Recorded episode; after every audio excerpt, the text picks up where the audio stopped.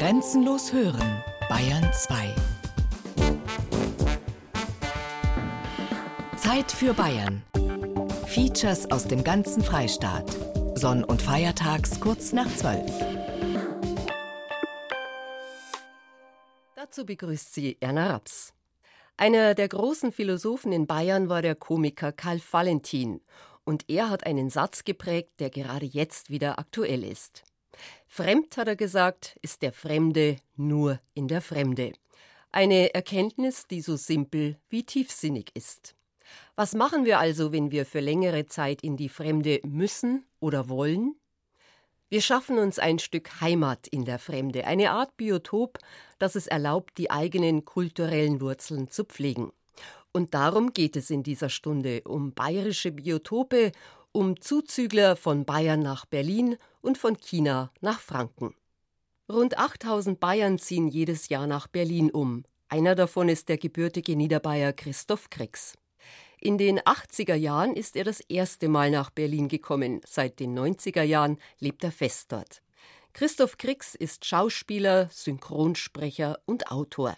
Er macht sich in Zeit für Bayern auf die Suche nach weiß-blauen Spuren in seiner Wahlheimat und will von den Berlinern erst mal wissen, was die so von den Bayern halten. Gut, ja. Wir Berliner sind ja ziemlich tolerant und hier dürfen auch Bayern wohnen und äh, andere Menschen so aus dem Süden. Ich glaube, es ist ein ziemlich angespanntes Verhältnis, weil die Bayern sind bei den Berlinern nicht unbedingt beliebt. Warum auch immer. ich glaube, es hängt ein bisschen mit der Religion zusammen auch. Ja, also ich sehe sie eigentlich als ein lustiges Volk. Zwar eigensinnig, feierfreudig, aber trotzdem, also ich finde sie sympathisch. Ja, die Bayern sind ihr eigenes Völkchen. So sehen die Berliner die Bayern. Ein nettes Völkchen, aber ein eigenes. So wie es wahrscheinlich andersrum auch gesehen wird. Ich liebe Bayern. Und nicht nur das, ich liebe so gern Bayern. Ja, das sind doch richtige Kerle. Gründe nach Berlin zu ziehen gibt es viele. Sei es der Job, das Studium, ein aufregendes Leben oder auch die Liebe. Bei mir war es die Berliner Luft, denn die duftete in meiner Vorstellung nach der großen, weiten Welt. Und in die wollte ich. Klar, Studium schon auch, aber Hauptsache erstmal raus aus Niederbayern. München links liegen lassen und ab Richtung Nordosten. So ging's mir damals, als ich meinen Opel Kadett vollgepackt und mich im April 1980 zum ersten Mal auf den Weg nach West-Berlin gemacht habe. Berlin-Kreuzberg, Gaststätte Max und Moritz. Unsere Schafkopfrunde hat sich zusammengefunden. Die Teilnehmer alles waschechte Bayern. Der Martel stammt aus dem Allgäu, der Max, der Rolf und ich sind alte Schulfreunde aus Landshut in Niederbayern. Und die Tini kommt aus Freising. Die Gruppe trifft sich schon seit Jahren zum Kartenspiel in der Kreuzberger Wirtschaft. Für mich selbst ist sie wie eine Nabelschnur zu meiner Heimat. Und manchmal geht's auch hoch her. Denn was ein regelkonformes Spiel ausmacht, darüber ist man auch nach all den Jahren nicht immer einer Meinung. Jetzt, jetzt, legen wir es aber hier, oder? Du gibst ihm bitte deine Karten, damit er für dich spielt. Oder dein Sermon, so was, so Max was Niedriges. Also ich glaube, ich spiele. Während der Martel und der Max sich draußen bei einer Zigarette noch einmal über das Regelwerk beim Schafkopfen austauschen, erzählt mir die Tini, wie sie nach Berlin gekommen ist. Ich bin jetzt in Berlin seit 2003, zwölf Jahre. Also ich bin geboren in München, bin dann aufgewachsen in Dorfen bei Erding und danach bin ich nach Burghausen für ein Jahr nach der Schule, habe da Regie studiert an so einer privaten Theater, Film, Fernsehen, Akademie. War dann kurzzeitig in London und habe dann in Köln an der Kunsthochschule für Medien auch Film, Fernsehen studiert mit dem Ziel, Regie zu machen und danach nach Berlin. Ich liebe Berlin. Jetzt bin ich langsam schon ein bisschen zu alt dafür, aber mit Anfang 20 ist Berlin das Beste, was einem passieren kann, glaube ich. Also okay, London war noch geiler, aber jetzt innerhalb von Deutschland ist das schon ja, aufregend. Man darf alles machen, was man in Bayern nicht machen darf. In Berlin als Stadt fehlt ihr nichts, erzählt sie mir. Nur die Familie und die Berge vermisst sie manchmal. Ob sie sich vorstellen kann, einmal wieder nach Bayern zurückzugehen? Sehr gut sogar. Also hätte mir jemand nach dem Abitur jemand gesagt, ich möchte mal nach München ziehen, hätte ich ihm einen Vogel gezeigt, aber jetzt finde ich München auf einmal total schön. Ich werde halt langsam ein Spießer jetzt. Langsam zieht es mich wieder warm. Ja. Also am meisten stört mich, dass man hier nirgendwo Skifahren kann. Ein Leben zurück in der früheren Heimat Bayern kann sich der Rolf, der als Autor und Übersetzer arbeitet, nicht mehr vorstellen. Dafür lebt er schon zu lange in Berlin. Und ein Skifahrer ist er außerdem auch nicht. Mei, ich lebe schon seit 35 Jahren in Berlin. Ja, jetzt werden viele sagen, ja, er ist wahrscheinlich vom Bund geflüchtet, weil man hat damals, wenn man nach Berlin ist, nicht zum Bund müssen. Aber das war bei mir nicht der eigentliche Grund, sondern mir hat die Stadt Albe schon gefallen, weil das einfach eine ganz spezielle Atmosphäre gehabt hat, dadurch, dass einfach unheimlich viele Leute aus dem Ausland hingezogen sind, weil es erst einmal so billig war und man da wirklich mit wenig Geld ganz gut hat leben können und weil sie deswegen auch eben viele kreative Leute, Künstler, Musiker und so weiter, das haben leisten können, hier zu wohnen. Das heißt, es hat damals eine Subkultur gegeben, wie es vielleicht in New York noch gegeben hat und das hat mich damals unheimlich fasziniert und es hat mir unheimlich gefallen. Sein Leben heute in Berlin ist anders als noch zu Westberliner Zeiten. Doch mit dem Fall der Mauer hat das weniger zu tun. Ja gut, ich bin natürlich jetzt auch 35 Jahre älter als damals war. Insofern ist ja, der Tagesablauf auch ein bisschen anders. Damals hat man vorwiegend in der Nacht gelebt. Das geht heute jetzt nicht mehr so. Aber ich muss sagen, es hat sich ein gewisser Geist hat sich da bewahrt in der Stadt für mich. Das heißt, es ist immer noch so, dass aus aller Welt junge Leute kommen, die hier irgendwas reißen wollen, voll Künstler. Es ist immer noch ein buntes Volk unterwegs ja, und das macht für mich die Stadt auch noch lebenswert. Auch wenn natürlich die Lebenskosten inzwischen ein bisschen gestiegen sind. Ein bisschen sage ich, weil vergleichbar mit anderen Großstädten wie äh, London, Paris oder auch München ist es irgendwie noch preiswert. Aber anders als die Bayern sind sie schon die Berliner. Da gibt es durchaus Unterschiede, was die Mentalität angeht. Der Urberliner, der hat schon eine gewisse Schnoddrigkeit, die manchmal auf einen Zugezogener wie mich auch fast schon unverschämt wirken kann, würde ich sagen. Also wenn du zum Beispiel zum Bäcker gehst und ich weiß noch, wie ich meine erste Semmel kaufen habe wollen, da hat es geheißen, was wollen Sie? Ja, Brötchen. Na, sagen Sie das doch gleich. Also der Ton ist manchmal hier ein bisschen ruppig, das muss man schon sagen. Wenn ihm der Berliner Umgangston zu rau wird, bleibt ihm ja immer noch der Kontakt zu den Landsleuten. Ja, freilich, zum Glück schon. Das ist mir insofern wichtig, weil ich einfach gern die bayerische Sprache nach wie vor pflege. Also ich höre es gern und ich rede es gern und deswegen auch dieser Schafkopftreff hier, weil da kann ich reden, wie mir der Schnabel gewachsen ist und ja, nicht zu vergessen bin ich ein Anhänger des ruhmreichen FC Bayern und wenn da Champions League Spiele sind, dann treffen wir uns da auch und fiebern mit. Also wenn keine 60 dabei sein.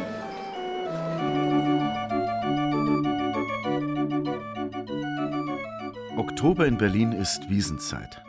Und Wiesen, also Oktoberfeste, gibt es viele in Berlin. Wie viele das mittlerweile sind, weiß keiner so genau. Eine, die mir darüber Auskunft geben kann, ist die Huber Froni aus Planegg. Die Froni arbeitet in ihrem Atelier in Prenzlauer Berg alte Dirndl auf und fertigt Trachtenschmuck wie etwa Kropfbantel an. Einen besseren Grund, nach Berlin zu ziehen als sie, kann man nicht haben. Die Liebe war es. Aber kein Berliner. Es war ein Münchner, den ich in Berlin kennengelernt habe. Mittlerweile verlobter sogar. Ich habe mich jetzt selbstständig gemacht vor kurzem und vor allem mit Trachtenschmuck und Trachtenaccessoires.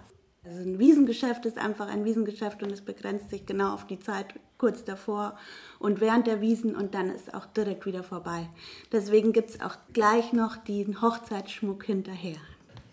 Was sie so an Berliner Wiesen erlebt hat, hat sie noch nicht recht begeistert. Wenn es sein muss, kann man schon hier irgendwo auf die Wiesen gehen. Mein Fall ist es nicht, aber es gibt wirklich welche, wo man sagen kann, das finde ich wirklich schön. Gut, es ist ja nie eine Wiesen. Es beschränkt sich ja immer auf Bier und Essen. Und dann meint man halt, das ist jetzt die Wiesen.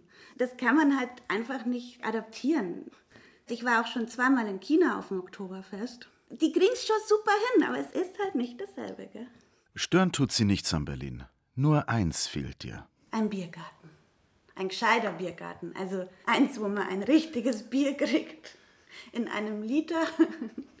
Weil das ist der Wahnsinn. Die schenken wirklich ein Bier im halben Liter Krügel aus. Bis du wieder an deinem Platz bist, ist es schon wieder leer. Da kommt überhaupt kein Gespräch zustande, weil immer irgendjemand sein Depperts Bier kaufen muss.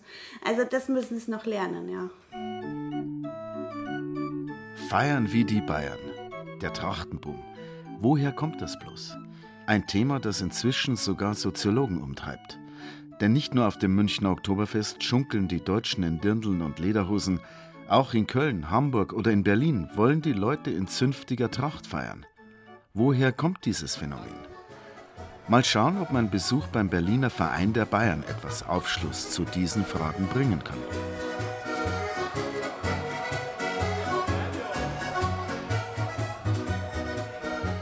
Berlin-Lichterfelde.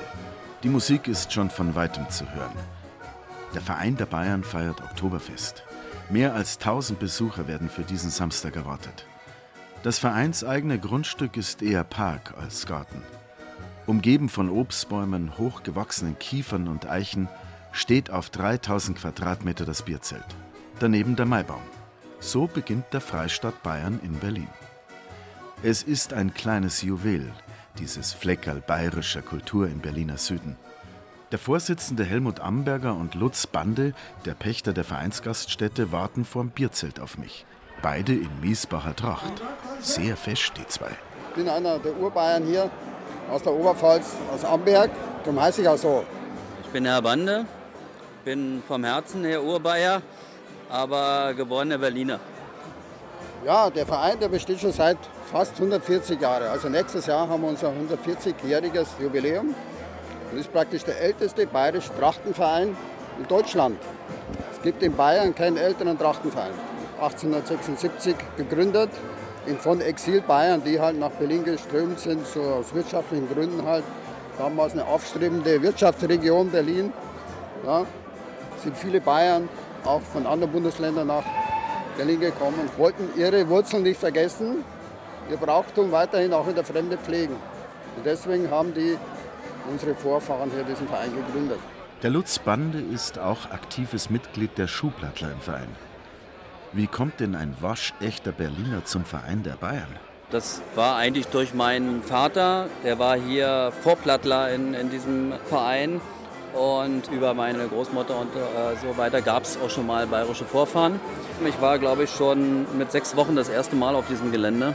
Ja, so ist man in die ganze Sache hineingewachsen. Also vom Schuhplatteln her, vom Musizieren her, das ist eigentlich das, was mein Herz auftut. Hüttenabende, Trachtenfeste, Schuhplattler mit Dirndlschauch. Der Verein legt Wert auf Tradition und pflegt bayerisches Brauchtum. Wir haben unsere traditionellen bayerischen Feste wie 1. Mai, Anplatteln halt, Anfang Januar, Maibaum aufstellen. Zwar steht bei uns der Maibaum das ganze Jahr über, halt, weil es doch eine Menge Arbeit ist, den immer aufzustellen. Und dann Sonnenwindfeier mit Blasmusik. Und dann auch Osterfeuer inzwischen machen wir auch Osterfeuer. Also so die traditionellen Feste. Und das größte ist natürlich das Oktoberfest was jetzt in den letzten Jahren ja Ausmaß erreicht hat, größer geht es nicht mehr. Ja, unser Lutz hat praktisch das größte Zelt hier, was ins Gelände passt, halt bis am Zaun ran. Lederhosen und Hirschfänger, Dirndl und Trachtenjanker, Oberster, Radi und Bier aus dem Maskrug. Wie erklären die beiden sich diesen Boom bayerischer Lebensart aller Orten? Ja, also ich denke, dass die bayerische Lebensart nicht nur in Bayern, sondern auch außerhalb Bayerns eben den Platz gefunden hat, auch in der ganzen Welt das nehmen wir als Aufgabe wahr, in der Hauptstadt hier eben das bayerische Brauchtum zu vermitteln, zu pflegen. Ja, und nicht nur als Bayer, die wir nach Berlin kommen, sondern auch mit den Berlinern selber. Ja, das Interessante ist ja, warum ich in dem Verein bin. Ich habe hier Berliner Schuhplatten gesehen in Berlin in der Hauptstadt. Dachte, das kann nicht sein. Ja, kein Bayer Schuhplattel hier, sondern Berliner. Ja. Und daraufhin bin ich ja damals vor knapp zehn Jahren in den Verein eingetreten und habe von den von den Preisen der Schuhplatten gelernt. Als Bayer ja, war in der Oberpfalz, plattelt man normal ja nicht. Gell? Trotzdem, hat der Trachtenboom nicht noch einen anderen Grund? Lutz Bande? Jeder, der das früher einfach mal mit skeptischen Augen angesehen hat, der will heute dazugehören, der will mit dabei sein. Dann ist es einfach mal ab äh, Ende September wird die Lederhose ausgepackt. Dabei sein, sich zugehörig fühlen, geborgen sein, Heimatgefühle hegen, alles Werte und Empfindungen, die den Menschen und nicht nur den bayerischen in Zeiten von Globalisierung und einhergehender Entfremdung mehr und mehr abhanden kommen. Ist am Ende Bayern gar Sinn und identitätsstiftend für die gesamte Nation?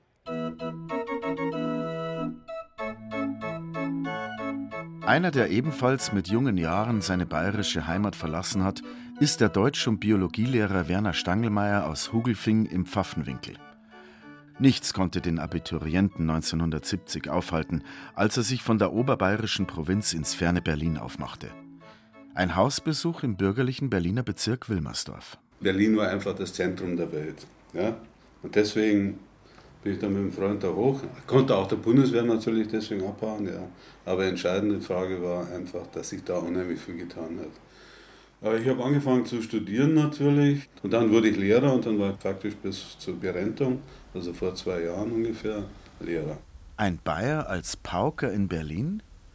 Wie ist es ihm damit ergangen? Lehrer in Berlin. Eine Geschichte habe ich halt nie vergessen. Im Referendariat wurde man ja mit Video aufgenommen und da habe ich versucht dann zu Berlinern, weil ich wollte mir meinen Kindern anpassen. Und wie ich das dann gesehen habe, dann habe ich das sofort lassen. Das bringt nichts. Ja. Seine Entscheidung, nach Berlin gegangen zu sein, hat er jedenfalls nie bereut. Wenn ich so zurückdenke, war eine richtige Entscheidung. Berlin hat sich unheimlich verändert. Und das ist ja genau das, was mir an Berlin im Nachhinein gesehen unheimlich gefallen hat. Das war Studentenbewegung, das war dann das Umschwenken der Studentenbewegung in kommunistische, maoistische Organisationen, wo ich natürlich auch dabei war dann Grüne, da war ein Gründungsmitglied bei den Grünen. Dann ist die Mauer aufgegangen und dann haben wir auf einmal festgestellt, oh verdammt, wir haben ja ein Meer hier. Zwei Stunden weg ist die Ostsee, ja, und du musst nicht also nach Griechenland fliegen. Ja. Ich fühle mich ja saumäßig wohl. Mit der bayerischen Art kommt nicht jeder Berliner so ohne weiteres klar, meint der Werner Stangelmeier. Denn die Mentalität ist durchaus verschieden. Aber klar, aber und wie? Es gibt einen Begriff, Bayern, der Blecken. Ja? Da kannst du den ganz schön erblecken. Du findest in Berlin wenige, die auf so eine raue, herzliche Art, die die verstehen. Das ist in Bayern schneller möglich. Der Werner Stangelmeier betreut heute ehrenamtlich Flüchtlinge. Wieder nach Bayern zurückgehen wird er in diesem Leben nicht mehr, sagt er. Dafür ist er mit seiner Wahlheimat zu tief verwurzelt. Außerdem wüsste er auch gar nicht wohin. Trotzdem, wie viel Bayer steckt eigentlich noch in ihm nach 45 Jahren Berlin? Ja, um ehrlich zu sein, ich habe mir das auch überlegt, ob ich überhaupt noch ein Bayer bin, aber alle sagen, ich bin's. Das ist die herzliche, freundliche Umgangsweise, aber auch die harte, die offene Umgangsweise oftmals miteinander, das mit Berliner nicht so machen kannst. Ja. Andere Geschichte Bayern. Ich war jetzt vor 14 Tagen in Oberbayern, also in der Nähe von Murnau. Natürlich fühle ich mich da zu Hause. Ich war in meinem Dorf und das erste, was ich gemacht habe, da gibt es einen Bach, einen Hugelfinger Bach. Ich habe erstmal geschaut, ob es die Forellen noch gibt, die es in meiner Kindheit schon gab. Ein Bayer, der 1994 nach Berlin berufen wurde, um dann später den preußischen Kulturthron zu besteigen, ist der Archäologe und gebürtige Münchner Hermann Parzinger, Professor Dr. H.C. Hermann Parzinger ist Präsident der Stiftung Preußischer Kulturbesitz, eine der wichtigsten Kunst- und Kulturinstitutionen der Welt. Das war schon überraschend, als ich mein Amt antrat im März 2008. Jeder zweite Journalist fragte mich, wie es denn kommt, dass ein Bayer sozusagen auf dem preußischen Kulturthron sitzt. Das hat mich schon etwas überrascht, am Anfang irritiert, aber ich habe dann immer geantwortet, man sieht eben, dass unser Föderalismus funktioniert und genau so ist es auch. Ich meine, zur selben Zeit war der Chef der Bayerischen Staatsgemäldesammlung ein Hamburger.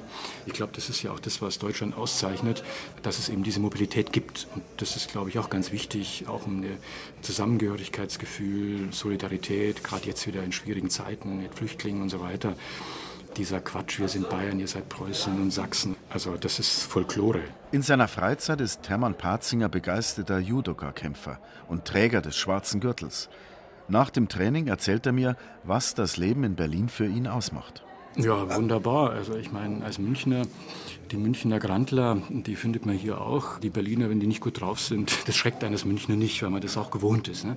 Aber es ist natürlich ähnlich wie in München, dass man immer weniger Originale mit dem Lokalkolorit antrifft. Und das ist aber andererseits wiederum das, was diese Stadt einfach lebens- und auch liebenswert macht. Das ist total offen. Jeder wird hier sofort aufgenommen. Es gibt keine Schwellen.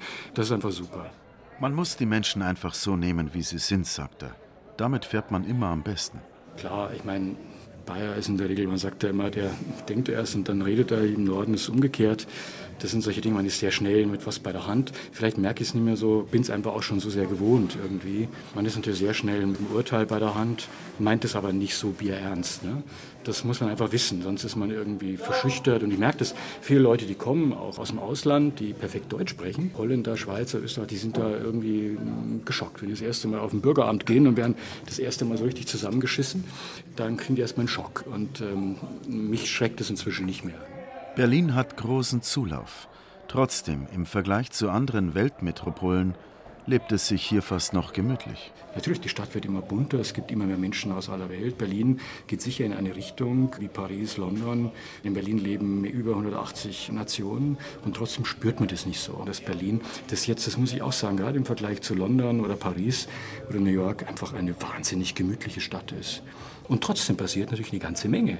Also meine, die Stadt verändert sich ja in einem Tempo wie kaum eine andere. Und vor allem im Kulturbereich, im Wissenschaftsbereich, das ist geradezu unglaublich. Und trotzdem hat es immer noch diese Gemütlichkeit. Ich bin gespannt, wie das in zehn Jahren sein wird. Auch wenn er in Berlin nur wenig vermisst, von seinen Besuchen in Bayern kann er nur schwärmen. Ja, ich war jetzt gerade wieder am Wochenende in München und wenn man dann da Richtung Westling, Starnberg, man sieht die Alpenkulisse, das ist schon etwas, was man sehr vermisst. Und wenn man dann da irgendwo im Würmtal, Leutstetten und so weiter im Biergarten unter Kastanien sitzt, dann ist es mit diesem Ausblick drunten dann die Seenlandschaft, das ist schon was Tolles, das ist so eine Art Heimatgefühl. Tschüss. Aber sonst fehlt mir in Berlin eigentlich nicht viel, muss ich schon sagen. Berlin ist eine super Stadt. Nur das vielleicht eben. Wer sich in Berlin auf Spurensuche macht nach bayerischer Lebensart und Kultur, der landet irgendwann unweigerlich im Hofbräu am Alexanderplatz. Die 6000 Quadratmeter große Halle ist das größte bayerische Wirtshaus in Europa, sagt der Betreiber. Eine brodelnde Bierwanne. 3000 Liter Bier werden an einem Samstag zur Wiesenzeit an Touristen und Berliner ausgeschenkt. Und die amüsieren sich prächtig. Gefeiert wird, was Dirndeln und Lederhose hergeben hammermäßig. Ganz große Klasse, ja. ja. Wir sind genauso lustig wiederholt. Ja. Brezeln gibt es ja schöne Haxen, aber Weißwurst schmeckt mir nicht so. da essen wir lieber eine Currywurst. Auch wenn die Berliner die Currywurst der Weißwurst vorziehen, der Hofbräu am Alexanderplatz ist bestimmt nur das umsatzstärkste Beispiel dafür, wie die bayerische Lebensart eine immer größere Rolle im Berliner Leben spielt. Doch den Leuten gefällt's. Und das ist die Hauptsache.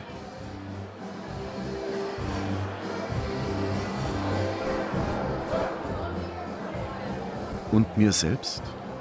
Was bedeutet mir Berlin? Warum bin ich seit 1980 schon zum dritten Mal nach Berlin gezogen? Und was hält mich seit beinahe 20 Jahren in meinem Viertel im Prenzlauer Berg? Fragen, die mir nicht zum ersten Mal durch den Sinn gehen, als ich durchs nächtliche Berlin nach Hause radle, in meinen Kiez, wie der Berliner sagt. Und in Bayern? Könnte ich mir denn vorstellen, jemals wieder dort zu leben? Schwer zu sagen. In Teilzeit vielleicht, wenn ich mal älter bin. Der junge Mann, der sich nach dem Abitur in Landshut 1980 zum ersten Mal auf den Weg nach West-Berlin machte, sehnte sich nach der großen Freiheit.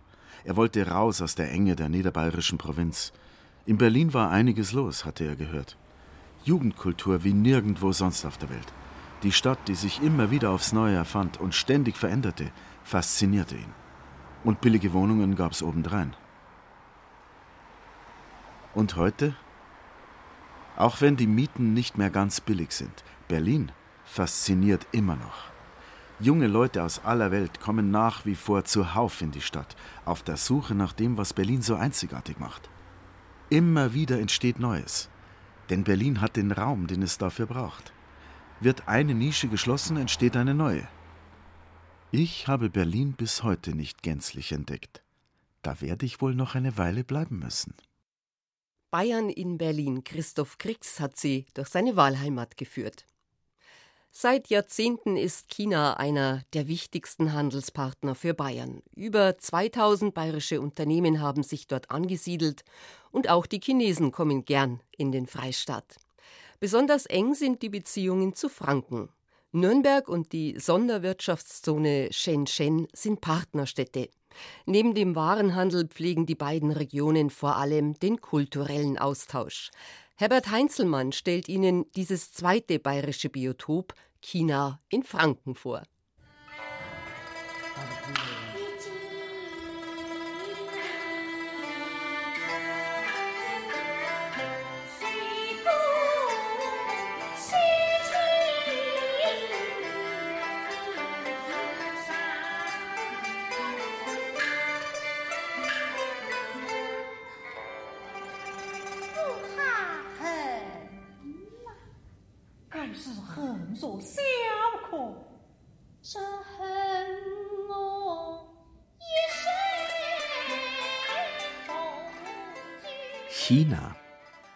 Das ist weit weg. Das liegt ganz nah. Das ist sehr fremd. Wird aber immer vertrauter. Und bleibt uns doch exotisch. Nicht doch. Immer mehr Franken reisen nach China, arbeiten in China, leben in China, machen in China Geschäfte. Immer mehr Chinesen reisen nach Franken, studieren in Franken, machen in Franken Geschäfte. Das schafft Vertrauen, das macht bekannt.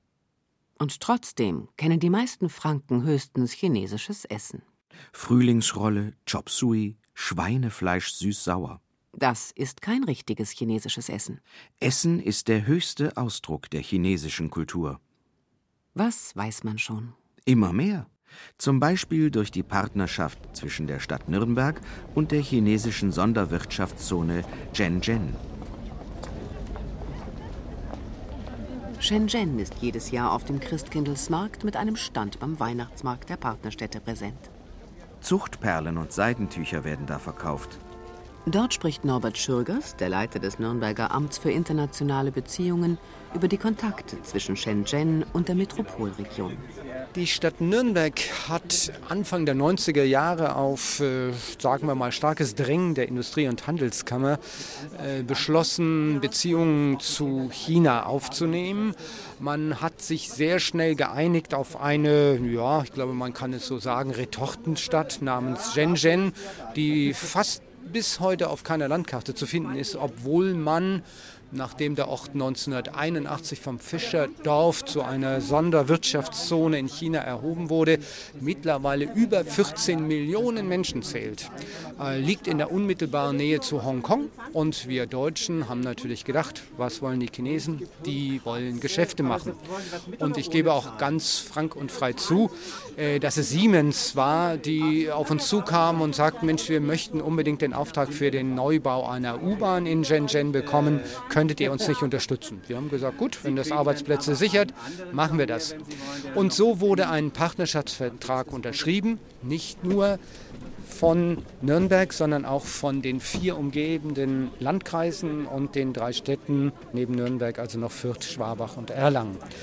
Als wir dann diese Partnerschaft versucht mit Leben zu erfüllen, mussten wir zu unserem großen Erstaunen feststellen, dass die Shenzhen-Chinesen, obwohl aus einer Retortenstadt kommend, überhaupt nicht äh, daran dachten, sofort mal Verträge für wirtschaftliche Projekte zu unterzeichnen, sondern uns sozusagen selbst vor Augen hielten, ihr habt eine großartige Kultur, ihr habt nicht nur Marx, ihr habt auch Hegel, ihr habt Beethoven, ihr habt äh, großartige Schriftsteller und so weiter und so weiter.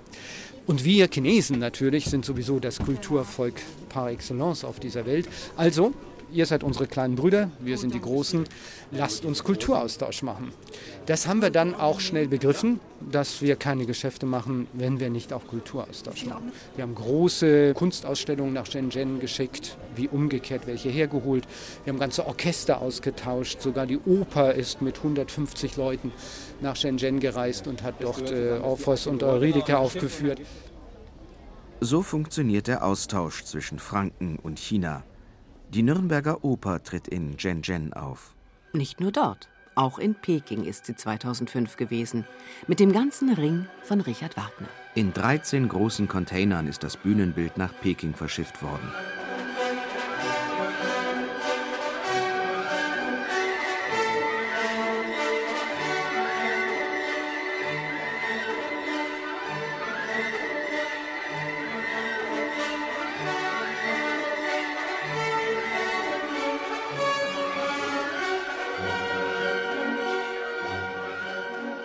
Der Bühnenmeister Erich Berger-Thiessen erinnert sich an das Abenteuer der Technik. Als wir da an dem Theater ankamen, haben wir zuerst einmal dieses dunkle, schwarze Loch gesehen, das wir da mit Dekoration erfüllen. Ein Problem in diesem Theater in Peking war, dass die Schlüsselgewalt über die verschiedenen Türen in die Unterbühne, zum Beispiel über die Hinterbühne nach außen, jedes Mal immer die Chefin der Putzkolonne herbeigeordert werden musste, die uns dann diese entsprechenden Türen aufgesperrt hat. meine, wir haben sie öfters mal überlistet, wobei sie dann tödlich beleidigt war.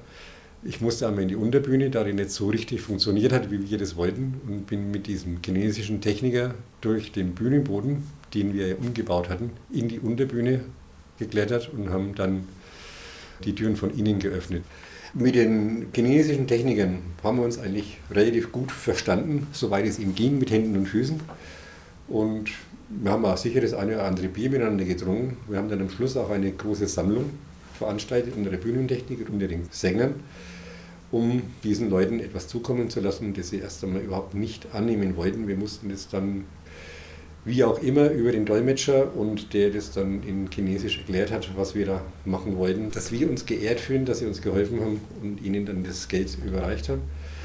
Während zum Beispiel ein Bühnentechniker, mit dem ich in die Unterbühne geklettert bin, der hat mich dann mich persönlich zum Essen eingeladen, was eigentlich die größte Ehre ist, die man widerfahren kann, weil es könnte ja sein, dass ich das kaiserliche Menü bestelle.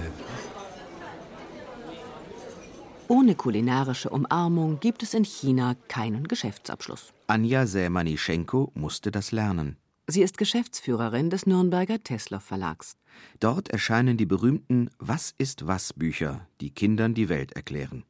Es sind inzwischen 130 Titel, Unsere Erde zum Beispiel. Oder Der Urmensch. Oder Die sieben Weltwunder. Die meisten dieser Titel erscheinen seit 2009 in China und auf Chinesisch. Und das ging so. Die erste Begegnung mit unserem chinesischen Publisher fand bereits 2002 statt. Das war auf der Beijing Book Fair.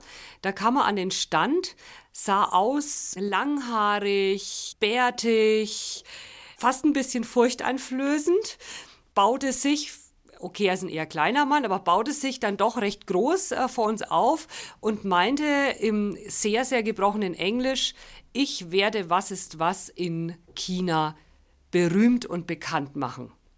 Wir haben innerlich offen gestanden mit dem Kopf geschüttelt, dass dieser wilde chinesische Mann vor uns tatsächlich, dass es sein Ernst ist und haben das eigentlich eher abgetan.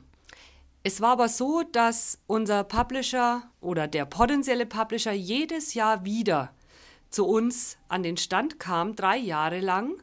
Seine Haare auch kürzer wurden und er auch insgesamt gepflegter aussah, so allmählich und auch bei uns das Misstrauen schwand.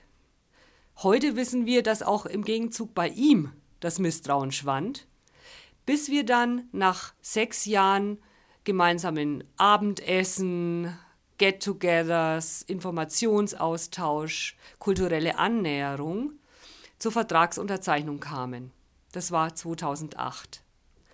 Seit März 2009 werden über unseren Publisher als Lizenzgeschäft in China Was ist was Bücher gedruckt.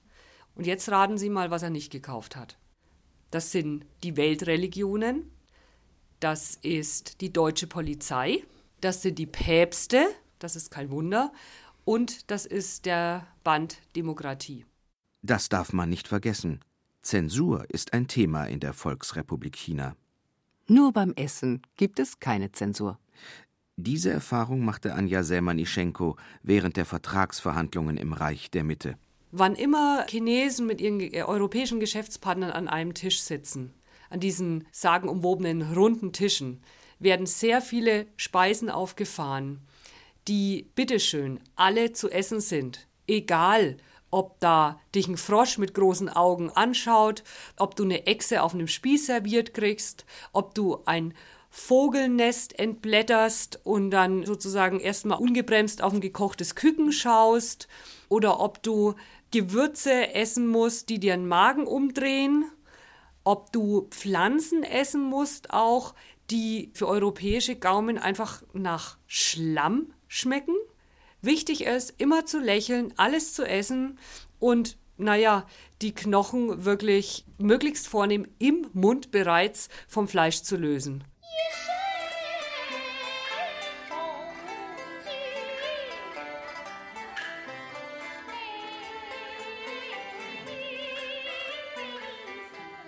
Man muss chinesische Geschmackskultur in deutsche übersetzen. Alles ist eine Frage der Übersetzung. Beim Theater, beim Essen, bei der Musik, in der Kommunikation. Auch in der Religion.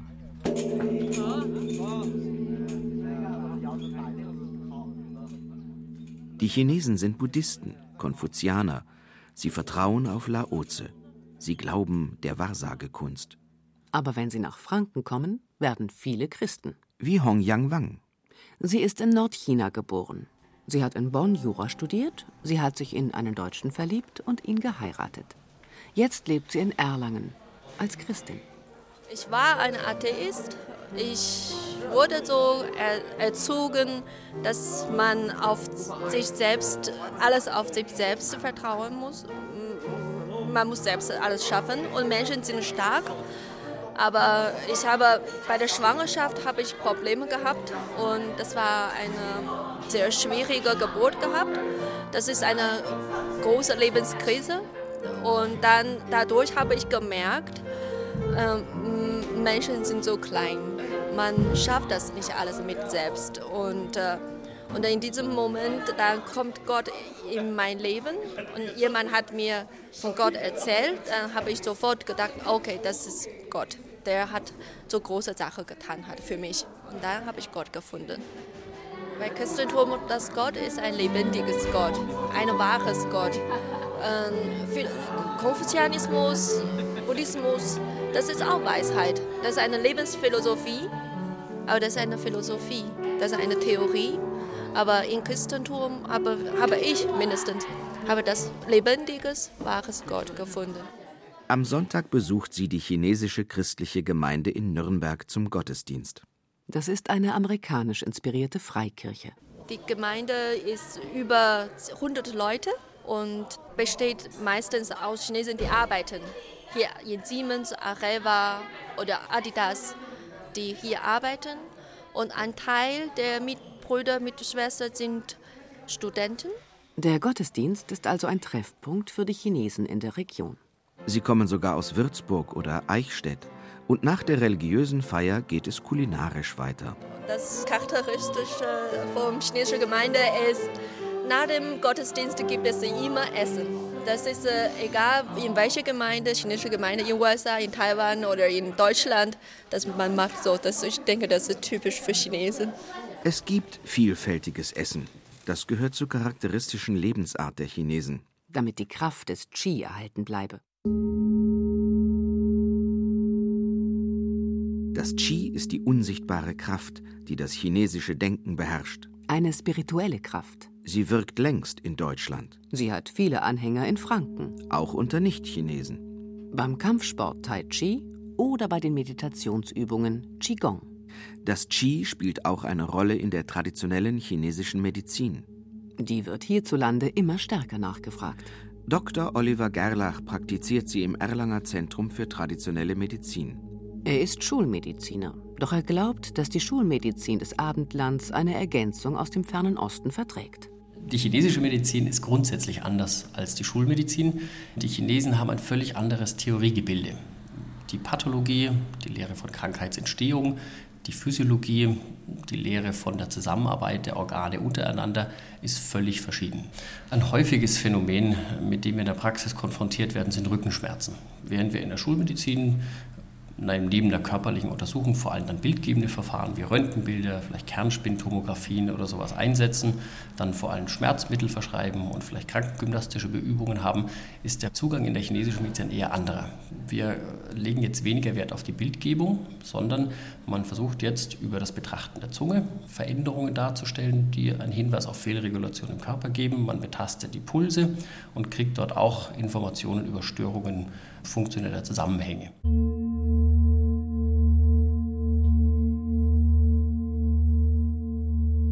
Neben der körperlichen Untersuchung kommen dann als Therapieverfahren zum Beispiel die Akupunktur zum Einsatz. Nachdem man dem Patienten jetzt auf symptomatischer Ebene mit der Akupunktur geholfen hat, überlegt man sich, wo könnte denn die Krankheitsursache, die Wurzel liegen. Und da kommt vor allem die chinesische Kräutermedizin in Frage. Man sucht zum Beispiel nach Minderversorgungen. Und da hat die Kräutermedizin den Ansatz, dass man sagt, dort muss das chinesische Blut, das Xue, wieder in diese Leibregion gebracht werden. Das Xue erwärmt die Leibregionen, sodass dort die Beschwerden, die aussehen, als hätte dort Kälte eingewirkt, wieder durch innen versorgt und erwärmt werden. Es kommt zum Beispiel bei Schmerzen im Bewegungsapparat, nimmt man gerne die präparierte Ningpo-Braunwurz, die Radix remania präparata, die chinesische Engelswurz, die Radix angelicinensis. Es wird mit Maki-Kraut, mit Rhizoma licustici gearbeitet. Weiter kommt zum Beispiel die weiße Pfingstrosenwurzel in Frage. Bei Erschöpfungszuständen ist natürlich die bekannte Ginsengpflanze sehr geeignet. Es gibt auch tierische Bestandteile. Zum Beispiel arbeitet man mit Regenwürmern oder mit Zikadenpanzern. Zikadenpanzer sind vor allem bei Hauterkrankungen sehr beliebt. Oder zum Beispiel gibt es bei Angsterkrankungen auch äh, Perlmutschichten aus Muscheln, die Concha ostrae, die man herauslöst, die wohl mineralische Bestandteile enthält, die man dann in sogenannten Teemischungen herauskocht.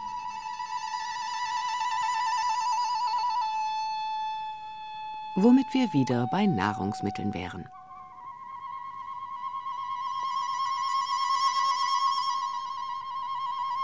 Den meisten Chinesen schmeckt nicht, was ihnen die meisten China-Lokale in Franken anbieten. Das chinesische Essen ist zu sehr eingedeutscht worden. Die Gastronomin Yang Yang Chu beschreibt, wie es dazu gekommen ist. Die Deutschen haben einfach diese Vorliebe für soßige Gerichte, um den Reis zu mischen. Und bei Schweinefleisch süß-sauer und bei Chop Suey, diese Standardgerichten, das ist einfach von sich aus sehr soßig. Und das passte sehr, sehr gut. Und somit hat sich das so weiterentwickelt, denke ich. Aber warum schmeckt chinesisches Essen in China ganz anders und so viel besser? Ich glaube, am meisten liegt es einfach an den Gewürzen. Es gibt vieles, was hier in Deutschland einfach nicht zu kaufen ist. Und auch das Gemüse, die Zubereitungsart und Weise ist auch anders. Ich meine, wir müssen ja auch daran denken, wenn ich ein Restaurant führe und was anbiete, es muss ankommen. Also so das anzubieten, wie es in China verkauft wird, wird höchstwahrscheinlich nicht gegessen. Also es ändert sich jetzt viel in dem Bereich durch die Reisenden nach China, die wieder zurückkommen und die auch dieses Bedürfnis haben, das richtig, richtig chinesische Küche zu testen. Aber allgemein Deutsche, sage ich mal so, mm, für den ist es immer noch fremd. Doch das Angebot der China-Lokale in Deutschland beginnt sich zu ändern. Und das ist gut so. In Yang Yang Chus Nürnberger Restaurant Friends House hat es sich schon geändert. Dort gibt es eine Spezialkarte, deren Gerichte fast so schmecken wie in den chinesischen Provinzen, vor allem in der Provinz Sichuan. Deshalb kommen viele Chinesen ins Restaurant von Frau Chu. Die Deutschen essen am liebsten beim Chinesen Ente knusprig süß-sauer. Und bei den Chinesen, es ist recht unterschiedlich, wirklich. Das kann man nicht spontan sagen. Oft sind es zum Beispiel Schweinerippchen süß-sauer, aber chinesischer Art, original mit Sesam und brauner Reiswein. Und das ist original chinesische Rippchen. Oder Yushanchiese, viel Meeresfrüchte, gedämpfter Fisch mit Ingwer und Lauch. Also wir verwenden da Wolfsbarsch und das ist auch sehr gut. Und unsere Enten, das ist auch eine Spezialität. Wir grillen sie selber, wir marinieren sie selber und es ist wirklich alles per Haus gemacht.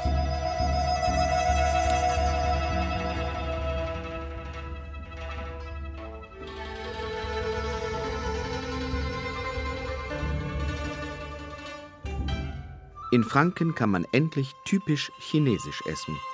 Und trotzdem ist Franken nicht bayerisch China. Das liegt aber gleich vor unserer fränkischen Haustür. In der Oberpfalz, in Dietfurt. Dort ist bayerisch China.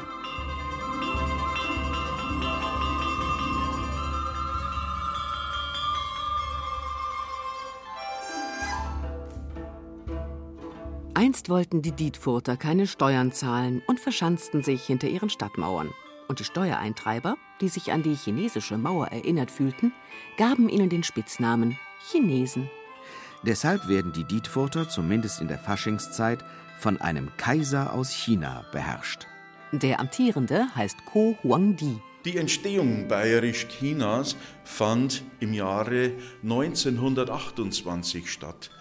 Damals erinnerte sich die Hansenkapelle, die frühere Stadtkapelle, die haben sich erinnert und haben gesagt, eigentlich sind wir ja doch Chinesen vom Spitznamen her.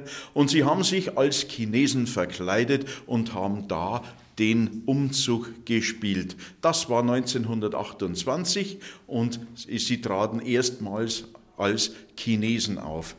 Es hat sich dann weiterentwickelt. Der frühere Bürgermeister Hans Meister und der Stadtkämmerer Herr Schäfer, wie er mit Vornamen heißt, weiß ich jetzt gar nicht mehr, die haben ebenfalls die Idee aufgegriffen und sind als Chinesen verkleidet am unsinnigen Donnerstag durch die Straße gezogen und jeder war ganz begeistert und gesagt, Mensch, schaut's mal an, die schauen ja ganz toll aus. Das führte so weit, dass man 1954 den ersten Kaiser gekrönt hat. Es war Malermeister Egid Brock, seines Zeichens als Malagie wurde er als erster Kaiser gekrönt und fortan war es so, dass sich bayerisch-China immer mehr entwickelt hat. Bürgerlich heißt Kaiser Hu Huangdi Friedrich Koller und ist Industriefachwirt. Aber in der närrischen Jahreszeit trägt er den Amtstitel und waltet beim Faschingszug am unsinnigen Donnerstag seines Amtes. Hu Huangdi! Hu Huangdi!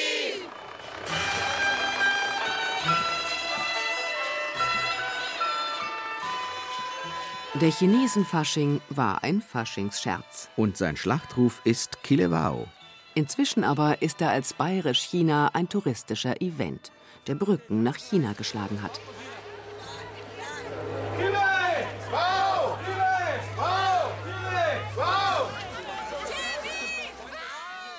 Anton Bachhuber, Leiter der Touristeninformation Dietfurt, kennt sich damit aus. Über den Chinesenfasching haben wir Kontakt aufnehmen können zu verschiedenen Einrichtungen, wie jetzt die chinesische Botschaft in Berlin oder das Konsulat in München. Des Weiteren haben wir guten Kontakt zum Laoshan-Zentrum aus Hamburg. Der Professor Bo ist seit über 20 Jahren bei uns im Meditationshaus St. Franziskus in Dietfurt und lehrt hier Qigong und Tai Chi.